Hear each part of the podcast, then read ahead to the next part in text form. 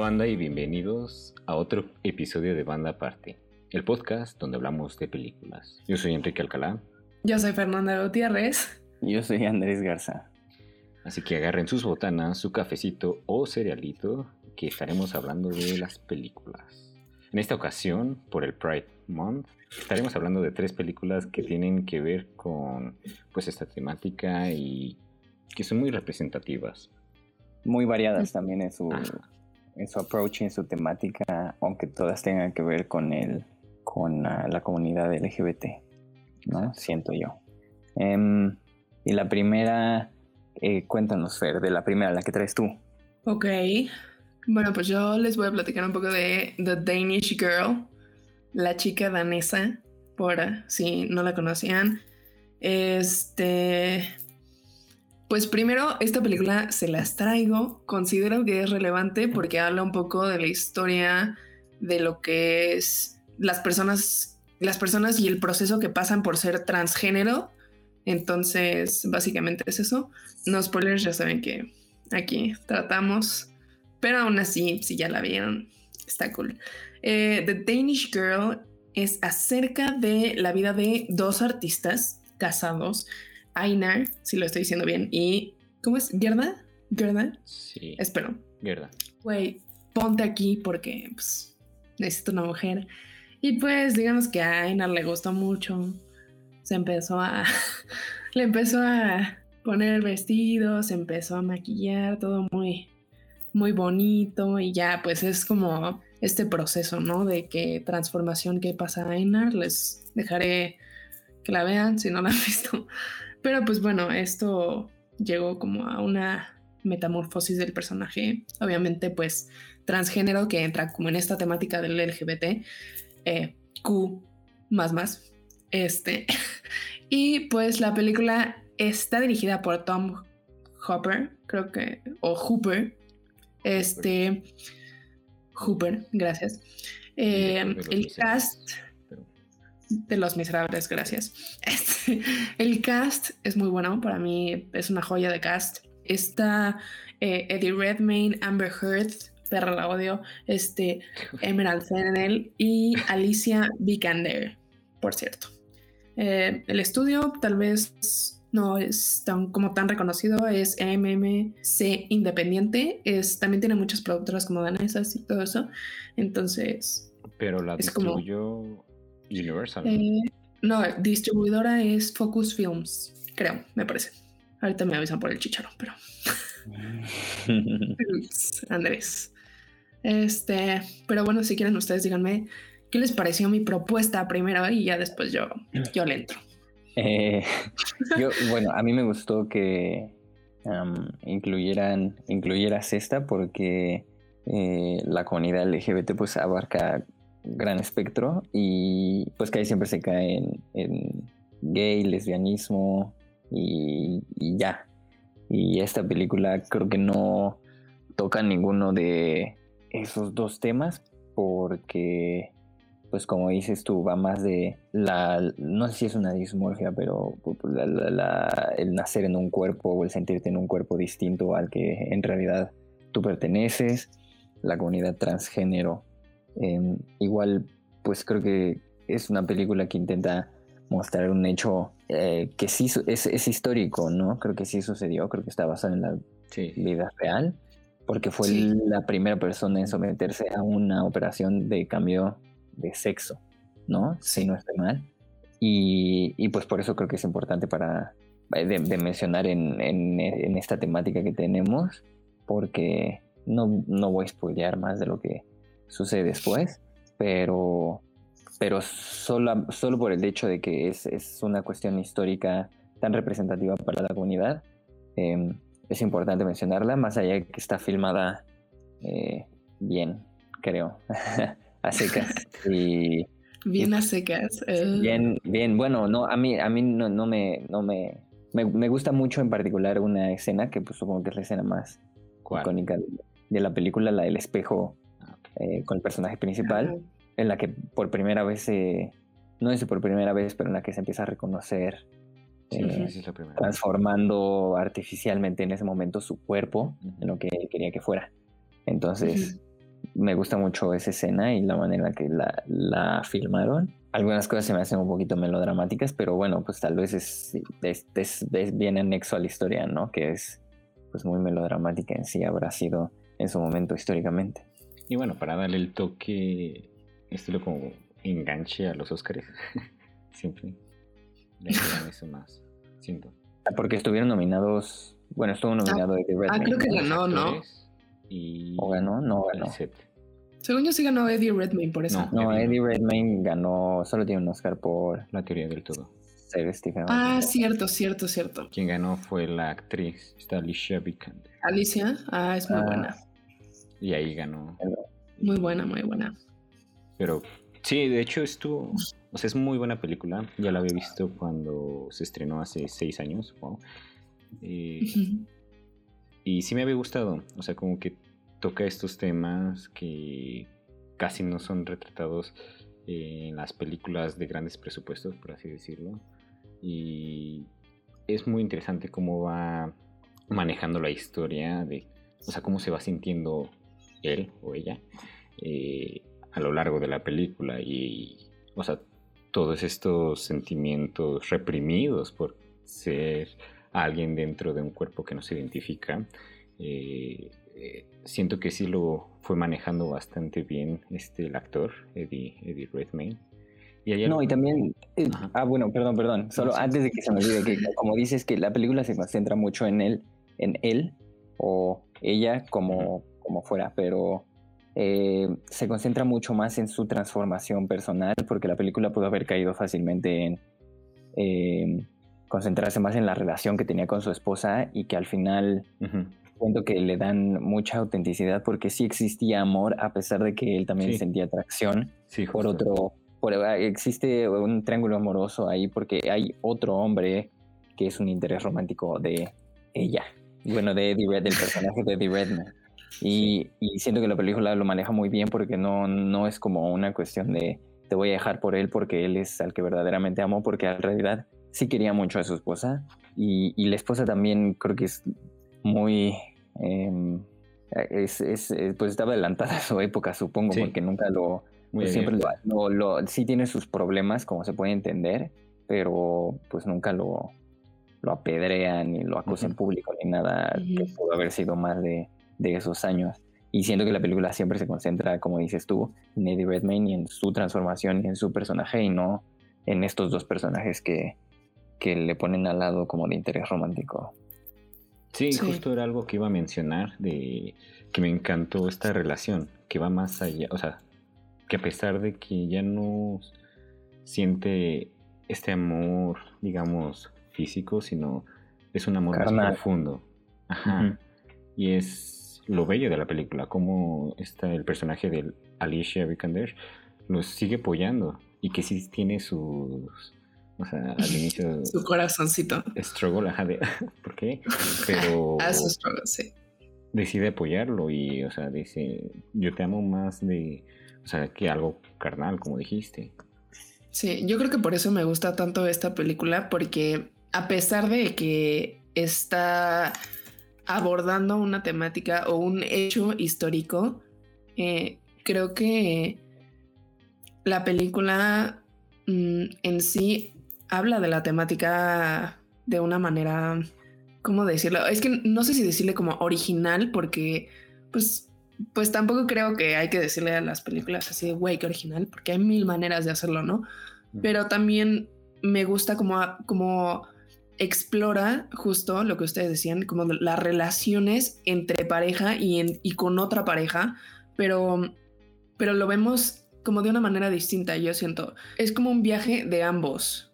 Aunque sí es una historia que se enfoca mucho en el personaje de Einar porque justo es como este, este, como proceso transgénero de yo soy hombre y quiero convertirme en mujer, este, pero yo te amo a su esposa, o sea, es algo súper complejo que, que, o sea, me gustó cómo abordó esa, ese tipo de relaciones porque, como ustedes dicen, o sea, pudo haber sido un drama, este, en el que pues solo como que pues la deja de lado y se va con otro hombre y todo eso, pero pues en realidad explora como muchas, muchas otras partes, ¿no? Eh, explorar también la sexualidad, eh, el amor justo romántico y no solo, no solo sexual también, o sea, tiene, o sea, implica muchas cosas como este cambio de género para Ainar y que es como un giro de, quiero decir 180 grados, espero que eso esté bien. Este, y entonces, eh, o sea, es una narrativa muy completa para mí, justo por todo lo que aborda y, y pues sí, también hablando de ya pues cosas muy específicas, pues a mí la foto sí me gusta mucho. Eh, tiene escenas muy fuertes. O bueno, para mí que siento fuertes como para el personaje, justo la que decías del espejo es increíble. O sea, te rompe. Y también puedes ver mucho como de los actores ahí, porque hay mucho trabajo detrás por parte de como de la dirección y del actor, como para llegar a ese tipo de performance. Ajá. No, vas tú, Kiki.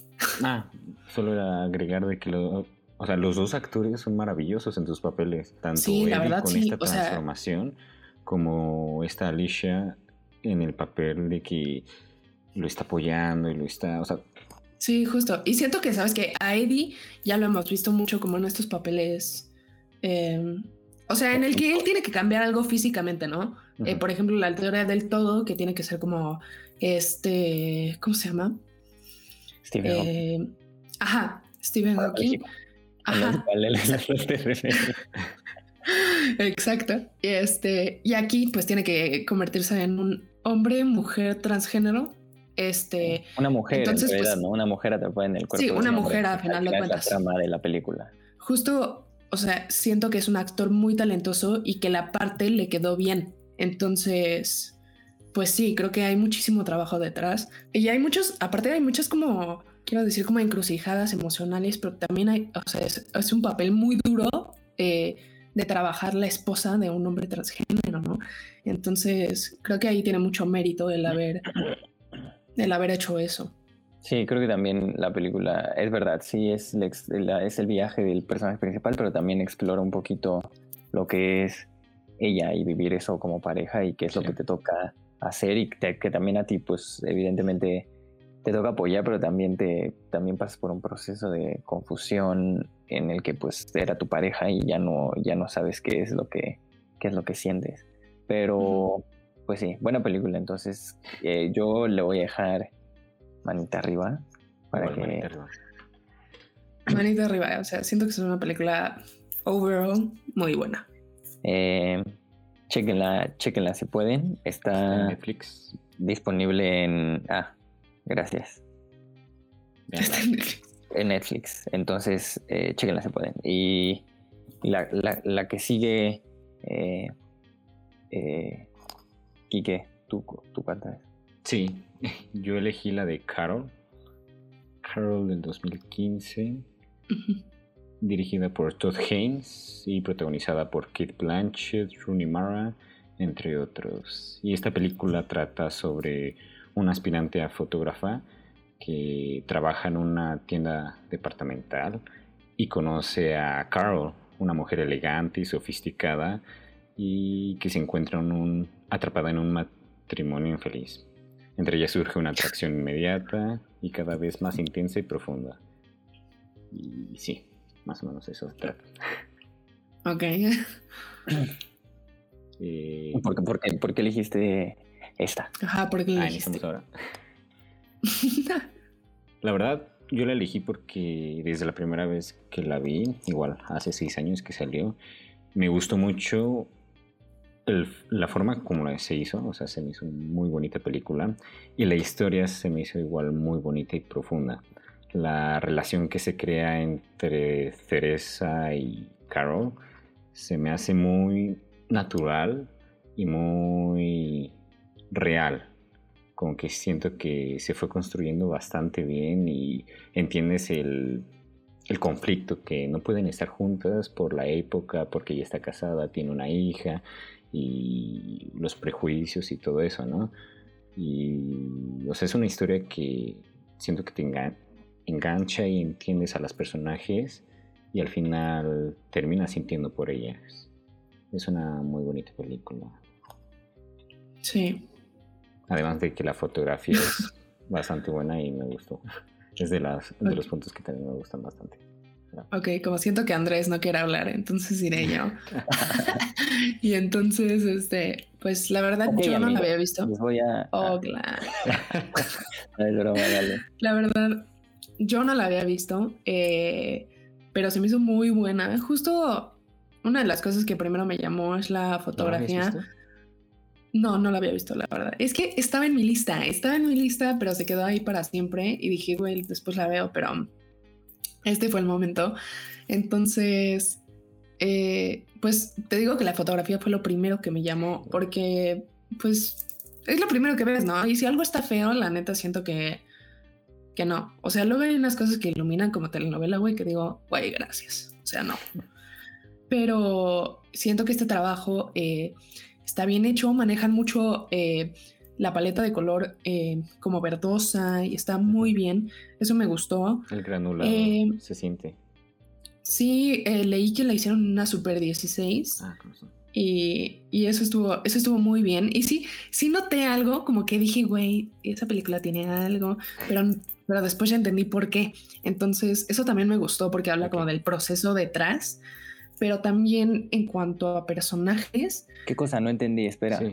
Tenía, tenía algo la película que es ese, No, o sea, de, tiene ese feel, o sea, como que no ah, se siente ah. tan tan digital, ¿sabes? Porque luego veías como un poco... Ah, porque está, porque este está grabada en film.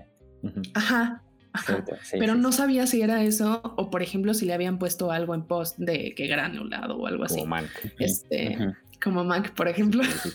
este, pero eso me gustó mucho. Eh, y también en personajes, justo sí, sí lo sentí muy real. Eh, las dos actrices las amo. Este, a Kate Blanchett y, y Rooney Mara. Soy súper fan. Eh, Rooney también ya, bueno, las dos se me hacen muy buenas, pero justo sentí esta conexión y creo que es más también por cómo construyen el personaje, porque por ejemplo, el personaje de Carol se me hace que es súper misterioso. O sea, siento que jamás sabía qué iba a hacer y siento que era súper inesperado todas las decisiones que iba a tomar. Entonces era como... Y, está bien porque lo vemos desde la perspectiva de, de, Teresa. Ajá, de Teresa o no sé. Este... Teresita. porque de hecho hay un diálogo que dice Teresa, no Teresa. Entonces eso está como coqueto, ¿no? Pero, pero sí, o sea, es hasta yo me sentí como Teresa porque, no sé, sentí esta frustración de que no sé lo que iba a ser el personaje y lo hace como más, como que te invita a meterse a su mundo, yo siento, porque es un personaje, pues ya sabemos, ¿no? Es una mujer rica, casada, pero no están juntos, que es infeliz. O sea, o sea, sí vas armando la trama, pero este toque de que no sabes qué, qué piensa Carol es creo que lo que le da ese, ese punch a la película. Ese misterio, ¿no? Sí, no, yo, yo también creo que todas las cosas que dijeron, estoy de acuerdo, a mí también me gusta, me gusta muchísimo, yo creo que de las mis películas favoritas con temática LGBT. Em, igual creo que el estar grabado en film ayuda muchísimo, yo siempre soy como, soy team film en el sentido de que siento que sí te da muchísimo por más post que le metas, no se puede ver así. Como dijeron, Man, que es un ejemplo.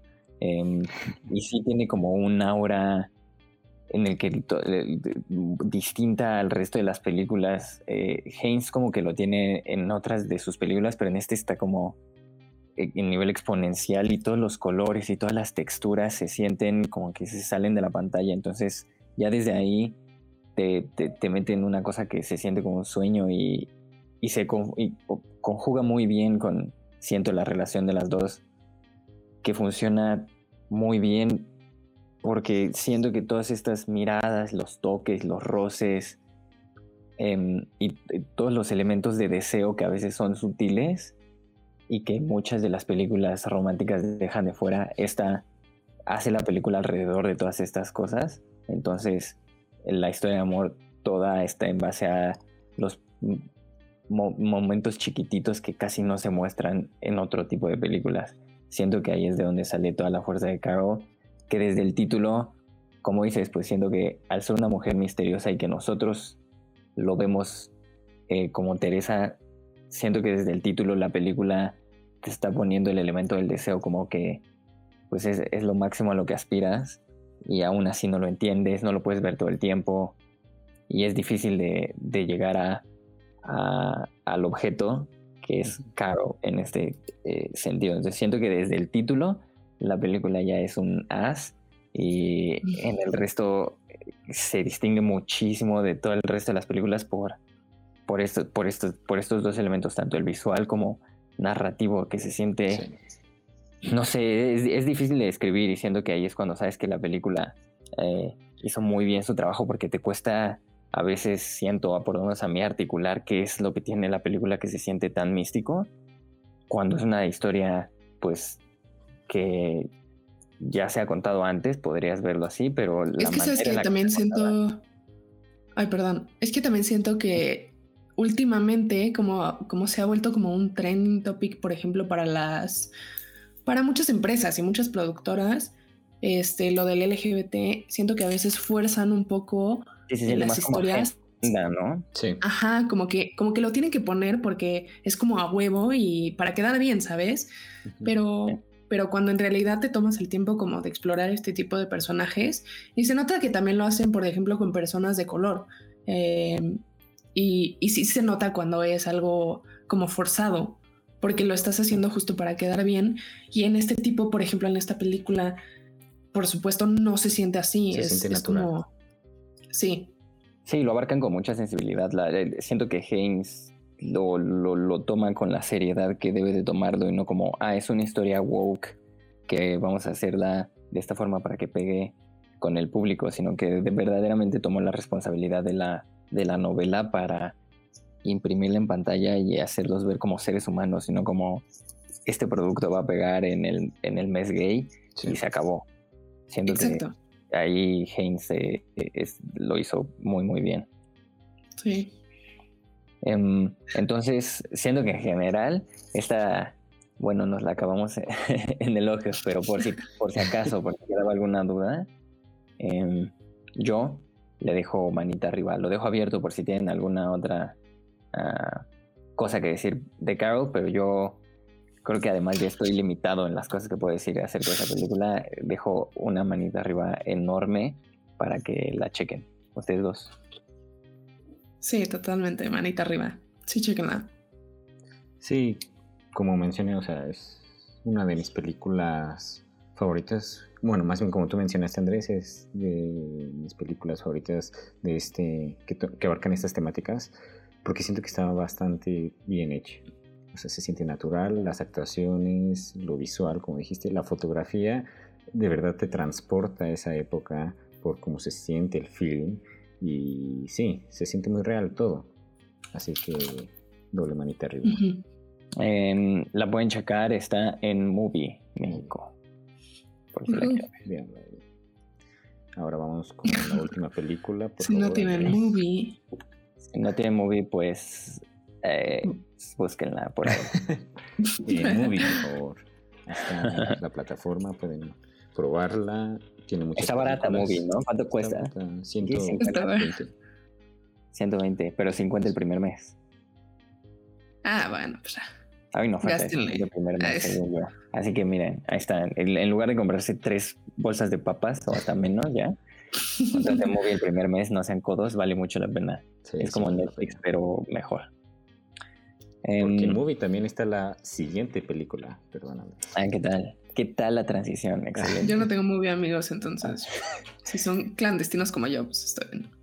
No, muy um, sí, como dice aquí que la siguiente, la última, la que yo elegí, está en, disponible en Movie también como parte de eh, un ciclo de Wong Kar Wai. Es Happy Together.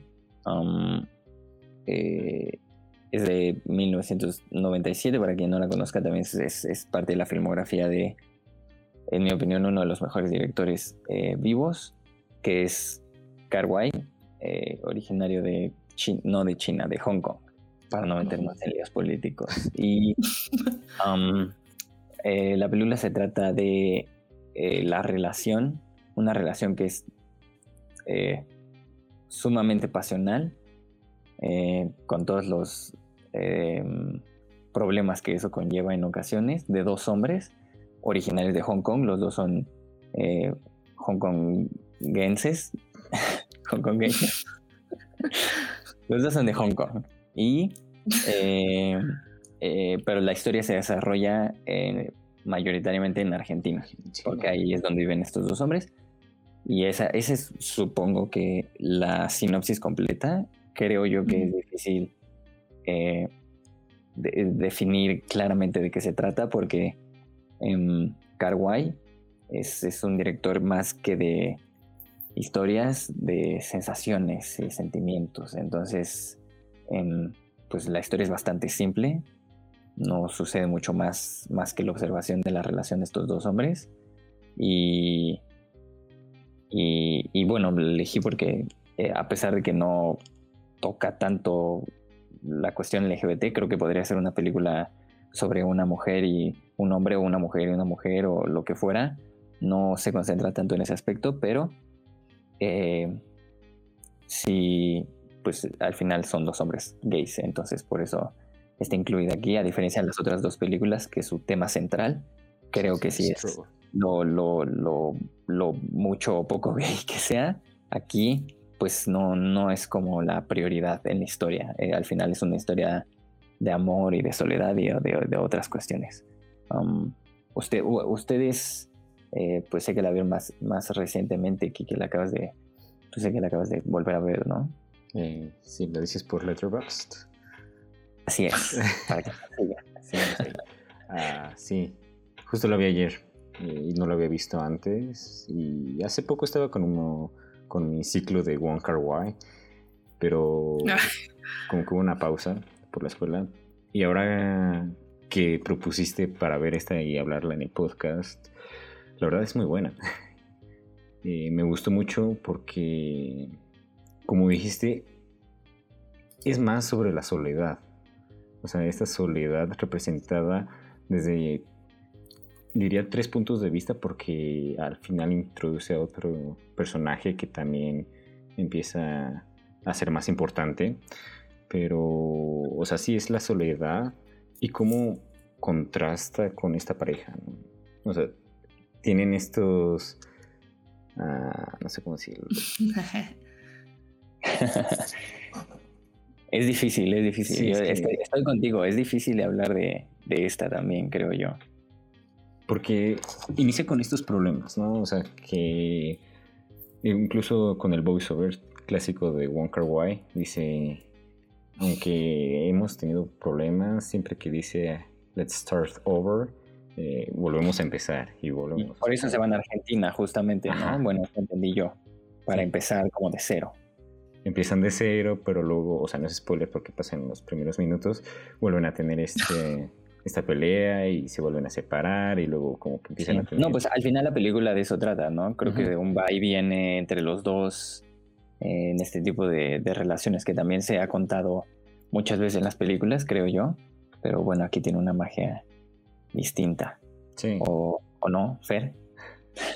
Um, creo que estés de acuerdo. No sé, amigos. O sea, sí me gustó. Creo que tiene muchas cosas buenas de Wonka Wai. Eh, por ejemplo, el manejo del color que hace también es muy bueno. Eh, característico, creo, también de Wong Kar Wai, eh, que maneja, tiene una estética como, como buena, o sea, muy bella. también hace uso como de el blanco y negro para algunas escenas y todo esto. Em, en cuanto a la historia, sí me gustó. este es que no sé, trato de encontrarle pero, trato de encontrarle pero, pero tampoco me captivó tanto. O sea, creo que lo que le saco a la película es que, por ejemplo, te hace sentir muchas cosas. Y, y pues sí, fuera de que sea así como mucho de, güey, es que la estructura narrativa y quién sabe qué chingados, o sea, yo siento que, que, que te lleva en un viaje emocional que te transmite lo que ellos mismos están sintiendo en su relación. Entonces eso es como eso, eso es lo que como que yo saco de la película. Eh, no, no me atrapó tanto, por ejemplo. No, es que, es que estoy de acuerdo contigo. Siento que al ser un cine mucho más de sensaciones que narrativo, pues siento que es mucho, se vuelve mucho más subjetivo y depende más de cada quien el conectar o no conectar con ciertas. Por eso es difícil de escribir. Sí, lo sentí más como una experiencia sensorial. Ponte tú, o sea, lo veo más como en un. O sea, suena, suena raro, pero lo veo más como en un museo. Este. Como, como en este tipo de salas que ponen como que te ponen la misma película como en todas las paredes. Tal vez eso lo siento porque los ambientes también son muy, quiero decir, eh, raw, eh, porque todas las escenas siento que son muy, tienen, tienen este aire eh, de realismo, pero también como, como, la, como la cruda realidad, ¿no? Porque no todo, o sea, no la hace como una historia de, ay, somos felices y ahora somos tristes, ¿no? Este, o sea, siento que sí hay una profundidad ahí, pero por ejemplo que no me captiva tanto, por ejemplo como la de In the Mood for Love, que podría ser una de mis películas favoritas de todo el tiempo, este, que es épica para mí. O sea, es otro tipo de película, pero sí la considero buena.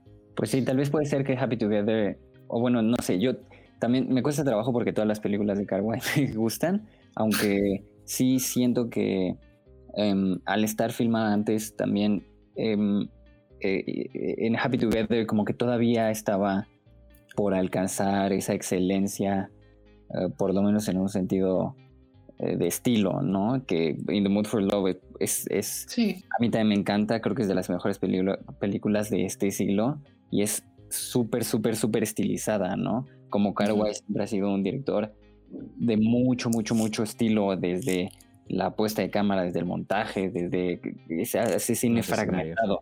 Ajá, sí, todo, todo, todo. La música también. Entonces, hacer, al, hacer, un cine súper estilizado, siento que antes de In the Mood for Love, que yo también creo que es maravillosa, em, antes eh, era, todavía estaba explorando estos terrenos e intentando encontrar el balance de su super estilización de, del cine. Entonces también puedo entender como, como que todavía no alcanzaba la, todavía está, estaba destilando ciertos elementos. Ese nivel de, de máster. Ajá, sí, así. No es mi película favorita en The Mood for Love de él, pero sí entiendo cómo ahí llega como a su pico estilístico. Eso sí, lo puedo ver, o sea, la cámara ya se vuelve como, la maneja como a él le da la gana. Y en Happy Together como que todavía se siente tosco o torpe en ocasiones, ¿no? Que puede ser algo bueno, algo malo para algunas personas, ¿no? Te puede romper un poquito de la historia, te puede sacar, le puede quitar elegancia, etcétera. También siento que hace más comunión con una historia que es justo más, más torpe, más tosca. Pues te dice un poco del director, ¿no? Porque, o sea, si lo piensas, la gente que trabaja en este negocio, o que esperamos trabajar en este negocio también, o sea, entiende que es como un viaje eh, y aprendes por proyectos, ¿no? Entonces, claramente no vas a nacer siendo un chingón. Eh, y vas a tener tus errores y pues te vas construyendo como un artista, ¿no? Eh, y pues este es uno de sus pasos. Y sabes que esta película me gusta eh, dentro de esta temática porque justo siento que se sale un poco del canon de lo que esperamos ver en películas de LGBTQ más más este ahorita, hoy en día. Por ejemplo, que sacaron una, creo que se llama Samuel o no sé, la serie de Sex Education. Eh, muy buenas, pero se adaptan mucho como al tiempo de ahora y siento que viendo Happy Together es como ver también el tiempo, la realidad de ese entonces, porque también como que te lleva al, 97 y entiendes que hay como, como pues mucha atención todavía sobre esta temática, pero pues no, sé, yo siento que es especial también porque no es como el estilo tradicional de las que están sacando ahora. Sí, eso sí. También afecta, supongo que sea, es, oriental. O sea, tiene una visión mucho ah, más oriental del mundo, de las relaciones, em, aunque está contada en el mundo occidental. Pero al final es una película, no es una película argentina, aunque casi toda la película sucede ahí. Es una película 100% eh, de Hong Kong, siento yo, en, todos sus sentidos. Sí, sí, se siente súper de Hong Kong. Ah, además de la música y eso que son Gran, gran soundtrack. Grandísimo soundtrack, grandísima canción final. Es, es, es que es una selección de soundtrack es buenísima. Sí, es muy buena. Ahí puedes ver cómo, cómo es su nombre de mundo, porque además no se queda, pues como solemos ver en películas gringas, que escogen un soundtrack gringo. Entonces Carguay escoge, se, se, nota de calle que le encanta Latinoamérica porque además de que setea la película en Argentina, pone muchísimas, muchísimas canciones eh, quizás, latinoamericanas en todas sus películas. Exacto, así es. Entonces quizás es porque es un hombre del mundo. Sí, porque según yo en una entrevista dijo que era la música que más escuchaba su mamá. Dato curioso. Ah, qué Mira, eso, eso yo no lo sabía. Pero sí, es, es un es un gran director. Fun facts de Kike. a mí me parece de los mejores eh, directores eh, vivos. Es que en un descuido el mejor. Entonces, eh, y que ha inspirado también muchísimos directores que también les ha ido maravillosamente. Barry Jenkins, em, el mismo Cuarón, siento que también tiene cositas. Entonces, em, esa, como dice aquí, que está disponible en Movie, la pueden checar. Eh, ahí están todas las películas, casi todas las películas de, de Carguay también. si no los conocen, si no lo conocen, chequen sus películas. Si han visto una que otra, vean las demás porque son igual de buenas. Entonces, eh, manita arriba de mi parte para Happy Together. Sí, manita arriba. igual solo para comentar que otra de las cosas que me gustó mucho de esta película es la soledad. Nada más. Manita arriba. Gracias. Como conclusión.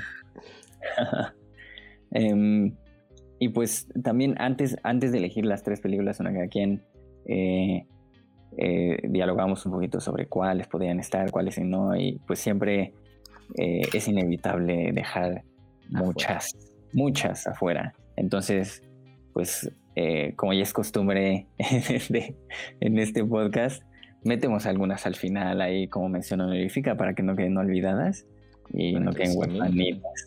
Entonces, sí, también, y, para, que, para ampliar también el bagaje cultural de nuestro público.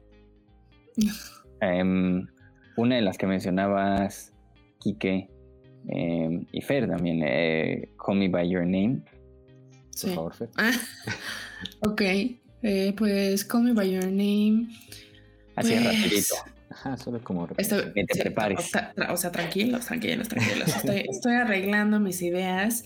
Este, pues primero amo a Luca Guadagnino porque también tiene una estética muy naturalista. Yo siento en esta película eh, todos los colores, eh, la historia. Eh, siento que también existe. Ajá, es muy linda y tiene esta, justo tiene esta, esta vibra de lo real entre los personajes. igual que Carol, que siento que la hace también muy muy, muy especial, a pesar de que la gente puede ser así como de, ay, no, es que pedrasta, eh, pero yo siento que es un esencial tal vez en, en entender también esta, este tipo de, de relaciones y es una muy buena película para mí. Solo ahorita está en controversia por el actor, pero nada más. Ah, Cierto, porque es caníbal, pero dejando eso de lado. ¿Es caníbal? Sí. Sí, actualiza el chisme. Güey, yo pensé que era abusador, creo. También. No, o sea, eh, eh, están conectadas. Ay, cabrón, ya dilo, güey. En nuestro... Bueno, así, informe chiquitito de Ventaneando. eh, se supone que... Bueno, toda, la, toda la polémica surgió, corríjanme si estoy mal, tal vez estoy mal, de que se filtraron algunas de sus screenshots en el que él le pedía a mujeres poderlas morder.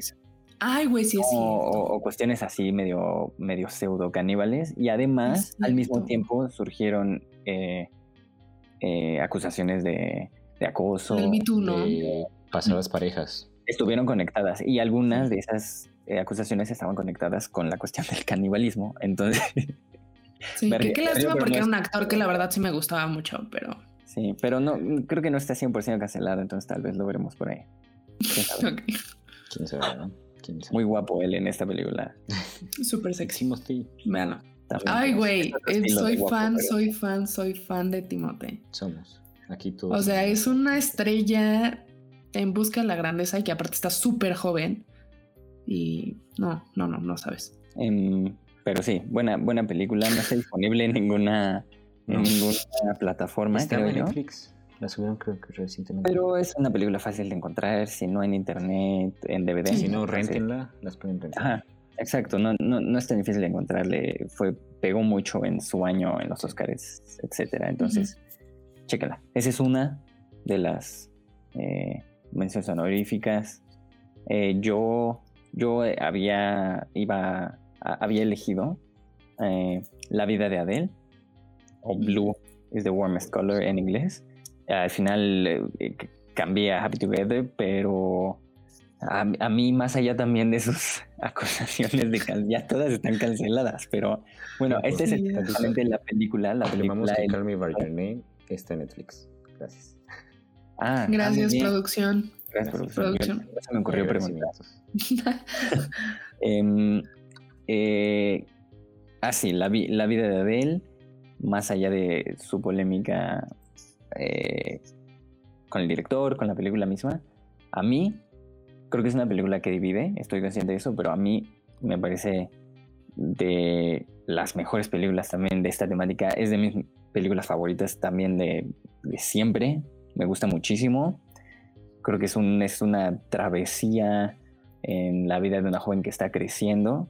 Es, es, es, es, sobre el lesbianismo de una joven, es parecida a Call Me By Your Name en ese sentido, que se está encontrando, que sale con una mujer mayor y que se encuentra a sí misma de su sexualidad, etc. Es una película muy eh, gráfica sexualmente, em, escenas muy largas que en mi opinión eh, van, van bien con la película, no son gratuitas de ninguna forma, pero bueno, hay gente que, no le gusta porque es, pornográfica, es eh, machista, etc. A mí me parece una película muy, muy, muy bella que te rompe el corazón al final muy larga, por lo que también es, un, es un viaje casi, casi, es desde, casi tres horas, según yo, si no es que tres horas.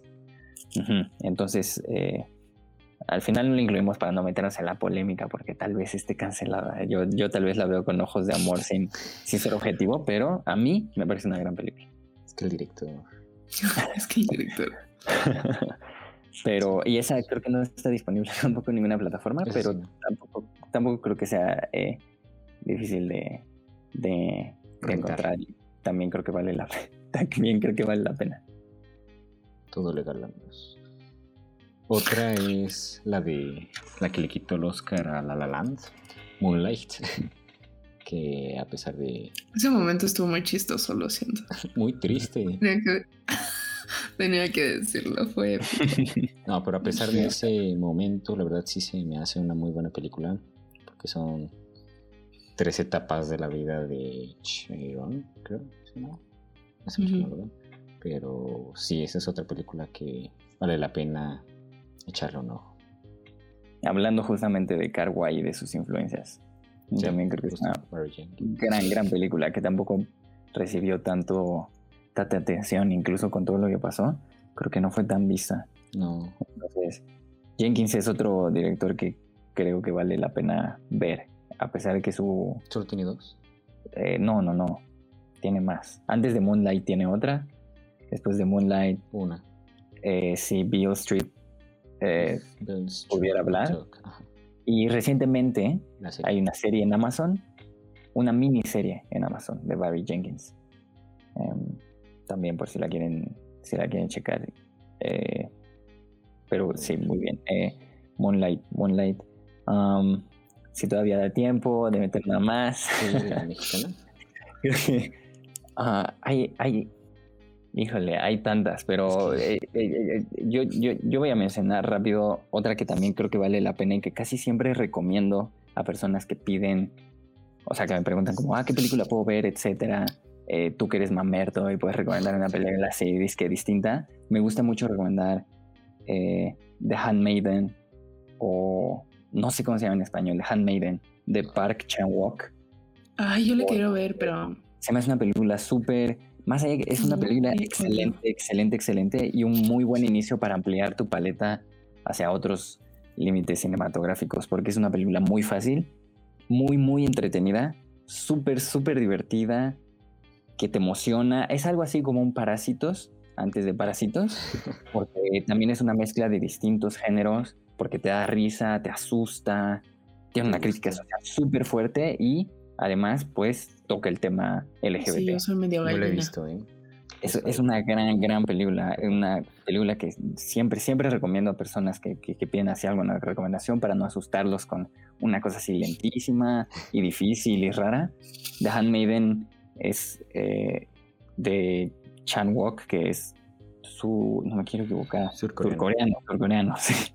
Eh, también es un director de películas divertidísimas, muy, muy buenas y muy entretenidas. Old Boy, que es de las más famosas, tiene un remake gringo, también es, es excelente. Entonces, The Handmaiden, que estuvo mucho tiempo en Netflix, no sé si sigue ahí, es una gran película eh, que toca el tema del lesbianismo y que siento que vale muchísimo la pena. Chequenla si, si puede. Y de hecho, no sé si Fer quiere mencionar otra más. No te hemos dejado de decir ninguna fe. No, amigo, yo, yo estoy bien, amigo. no, pero eso o sea, todas. O sea, recomendaciones ya no, ya no tengo, la verdad. Ok. Menciona que O sea, te podría decir una chiquita que es como, por ejemplo, este, esta biopic que sacaron Freddie Mercury.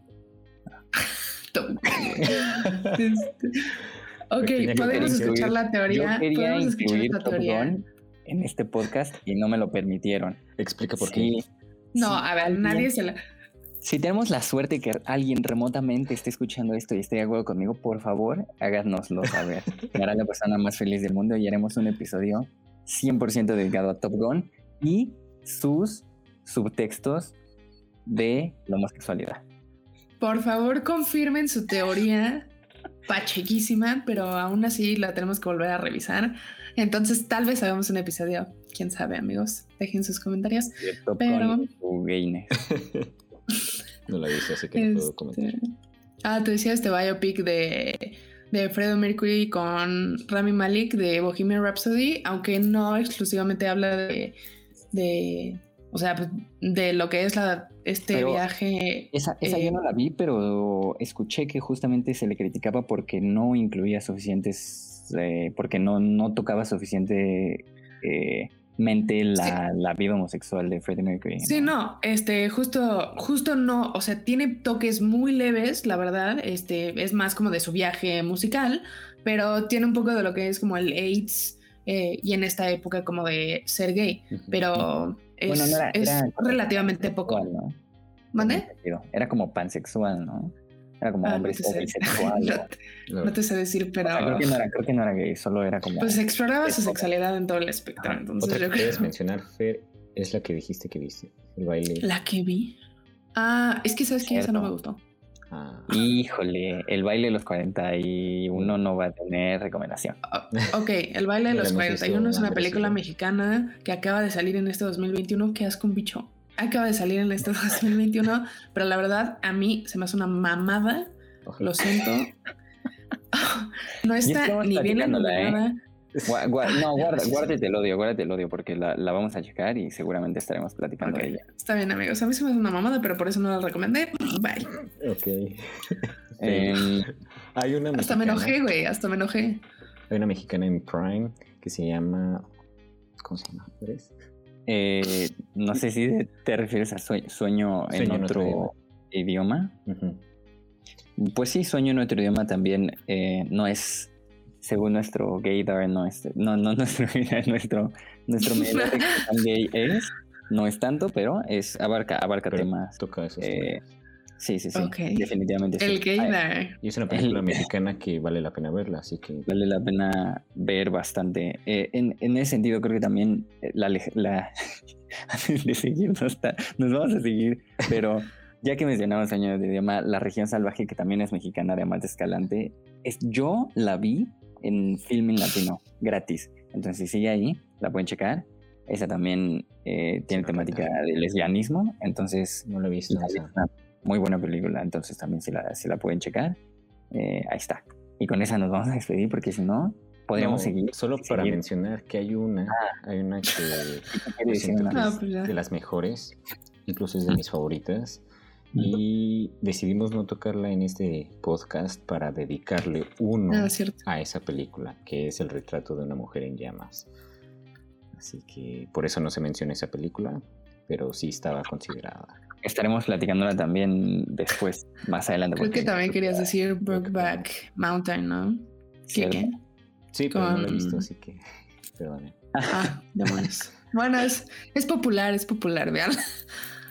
Esa Este, sí. es de las que vale la pena. Pero la de Retrato de una mujer en llamas vale la pena su podcast, así que espérenlo próximamente. Ahí vamos Gracias. a estar platicando de ella. Y bueno, ahora sí, hasta aquí lo vamos a dejar. Muchísimas gracias por acompañarnos. Pues nos pueden seguir en Instagram, como siempre les repetimos en nuestro podcast. Nuestro usuario es arroba banda.aprt, arroba fairgood23. No la si sigan. quieren aquí. Eh, ya saben, pero si no la siguen, no la siguen a ella, pero a mí sí me pueden seguir. Yo no tengo Instagram, pero en Letterboxd estoy como Andrés Garza, todo junto. Sigan al chico cool. Eh, igual si Entonces- tienen alguna, alguna película, alguna temática de la que quieran que platiquemos, algún actor, director, sonidista, lo que quieran, nos pueden escribir. Director de foto, director, directora. Gracias. Nos pueden- Edición. Sí, gracias, gracias por ejemplificarlo. Em, nos pueden escribir al Instagram un DM, ahí les contestamos. También nos pueden mandar un correo que es igual bandaprt.gmail.com em, para colaboraciones o lo que ustedes, lo que ustedes eh, quieran. Aquí los escuchamos, los recibimos con los brazos abiertos. algún comentario, sugerencia, todo es recibido. Recuerden que sacamos nuevos episodios todos los viernes a las 10 de la mañana y comentarles que la próxima semana estaremos iniciando Tenemos una sorpresa, sorpresa. a Es sorpresas. misteriosa todavía. Síganos en las redes entonces para saber Para que se es enteren de sorpresa. cuál es la sorpresa. Casi Pero es bueno, vale la pena. No se los pierdan. Hasta la próxima. Bye.